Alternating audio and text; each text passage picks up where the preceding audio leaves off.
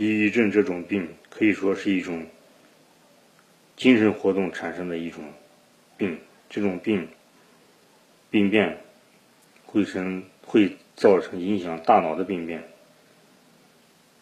影响全身各系统的疾病，到最后就变成泛化，不光是抑郁症，它会导致心血管病、内分泌失调病。糖尿病、肺病、肾病等等等等。那么，什么原因导致这种抑郁症的爆发？其实，往往就是一个念头、一个想法，遇到事情的一些错误的看法，一种表现出来的情绪。抑郁其抑郁症其实一种是一种消极情绪的长期的在人体表现。为什么会发生那么长时间的消极情绪，而且反复发作，走不掉？这也是时常困扰我的一个问题。可能深入研究。可以发现人的深层次的一个原因。按照气功学说里面说的，就是用神、元神，就是人的意识，还有人在潜意识。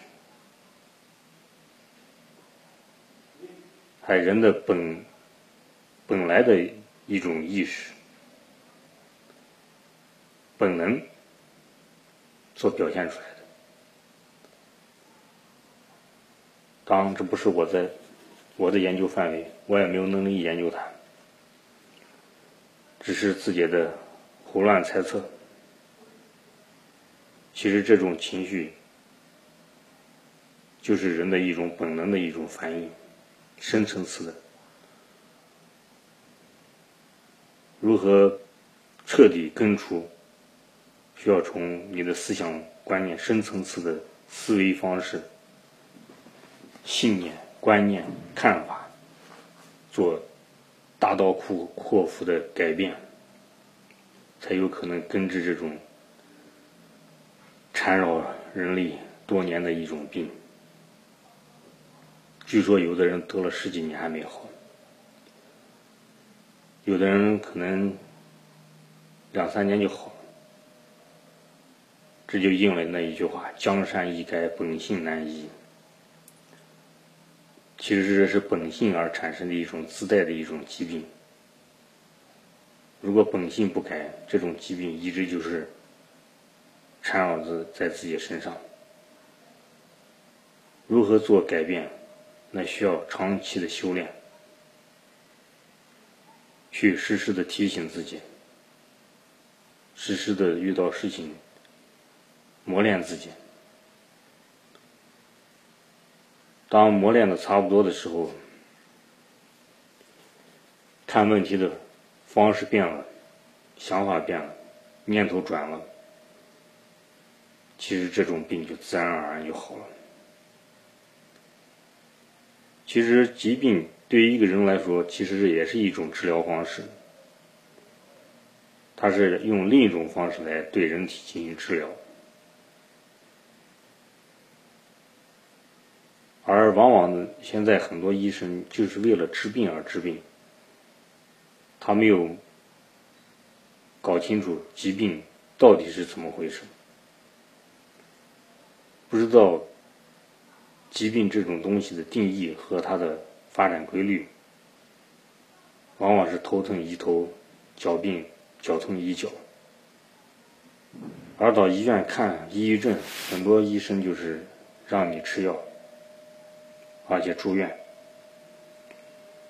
这是我真实的遇到的事情。先开始看了一个实习医生，让我吃药。当时我说吃药副作用大。他说，相比于你要自杀了，你的命都没有了，哪个严重？副作用大还是你的命重要？我一想说的也对，就吃了一针药。可是吃完药以后，也没有什么大的变化，没有什么反应。然后觉得这个实习医生可能技术不行，又找了一个专家级的。专家级的连问都不问，就听完了以后就让我住院，长期吃药吃半年。我觉得他们对待病人非常的冷酷无情。没有一种关怀亲情的那种感觉，而且得过抑郁症的人，还身患抑郁症的人的想法和没有得过抑郁症的人的想法是不一样的。你可能需要外人的关心关注，但是旁人没有时间去关心关注你。这时你就产生了被世界抛弃、冷漠的感觉，那种感觉非常难受。我曾遭遇过，所以说你要改变你的这种念头，别有那种念想法、看法、作作为是理所当然的，你应该把它看成是很正常。不要是老以为他应该这样，他应该那样，那是你的主观意意念。所以说，对于抑郁症患者来说，其实放弃很多的主观的意念、主观的想法是非常重要的。放弃我认为、我以为，要换位思考的想一想。这是治愈的关键。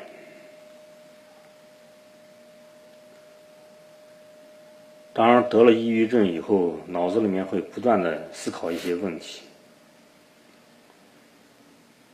有些时候，把一些烦恼自己的问题想通了，感觉好像情绪豁然开朗，好像身心一下子撂了个大包袱似的。所以说。烦恼即菩提，烦恼事情想通了、悟到了，你就获得了智慧。你每当解开一个心理疙瘩的时候，你的智慧就提高了一步。慢慢的，你就大彻大悟了。当你大彻大悟的时候，也就没有烦恼了。就是说，所谓的佛的境地，没有痛苦烦恼的境地，还有圣人的境地。能达到那种境地，那是也是需要长期的修炼、长期的顿悟才能做到。所以说，抑郁症患者来说，解除抑郁症其实就是一个学习的、提升心灵的一个过程。圣经上说，人在顺境当中，心灵增长。不如逆境的环境，心灵增长的快，提升你的心境，往往在困难挫折当中。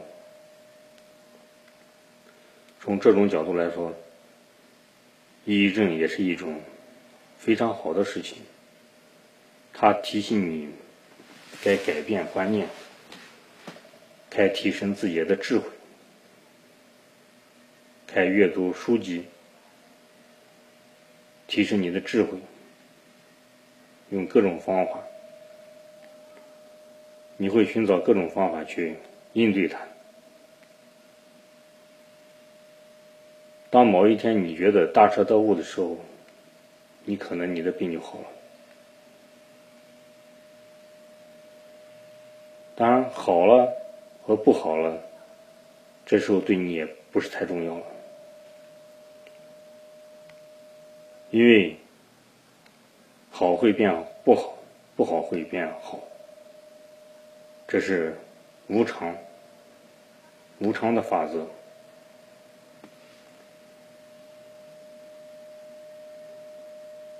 所以说，把这种疾病当做是一种修行，把生活当做一种修行，把工作也当做一种修行，把遇到的痛苦当做一种修行，把困难当做一种修行，把生活中的点点滴滴当做一种修行，不断在这过程中感悟人生。体悟你的人生，提升你的境界，这才是我觉得是唯一的一种彻底治愈抑郁症的必然之路。